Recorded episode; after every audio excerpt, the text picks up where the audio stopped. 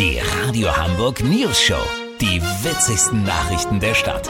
Mit Olli Hansen, Jessica Burmeister und Peter von Rumpold. Äh, Guten Tag. Zurzeit gibt es ein Kopf-an-Kopf-Rennen zwischen Armin Laschet und Olaf Scholz mit je nach Umfrage inzwischen leichten Vorteilen für den ehemaligen Hamburger Bürgermeister. Wie hat er das geschafft, auch seine Partei aus diesem gefühlt Jahrhunderte währenden Umfragetief zu reißen? Wir sprechen dazu mit dem Politikwissenschaftler Dr. Ferdinand Faselmann von der Alexander von Humboldt Universität in Potsdam. Hallo!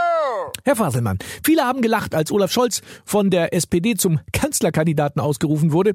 Das war so, als würde VW den Golf 2 Diesel äh, im Jahr 2021 beim Genfer Autosalon als neues, innovatives Automodell vorstellen. Das stimmt, aber wir kennen das aus der Tierwelt. Das Krokodil zum Beispiel hat sich seit Millionen Jahren kaum verändert. Genau wie Scholz sieht man es eigentlich fast nie. Es bleibt geschickt unter der Wasseroberfläche in Lauerstellung. Nur die Nasenlöcher gucken raus. Verstehe.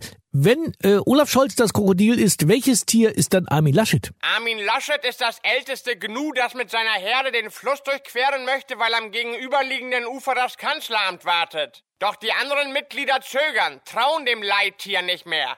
Friedrich Merz, Jens Spahn und Markus Söder lassen es vorgehen, doch ohne den Schutz der Herde wird Laschet das Ufer nicht erreichen. Mhm, weil das Krokodil Olaf Scholz ihn schnappt, oder wie? Genau. Wenn es nicht, was allerdings bei Scholz sehr wahrscheinlich ist, inzwischen eingepennt ist. Ah, Ach so, ja, natürlich. Und dann profitiert wahrscheinlich äh, dieses tapsige Löwenjunge Annalena Baerbock.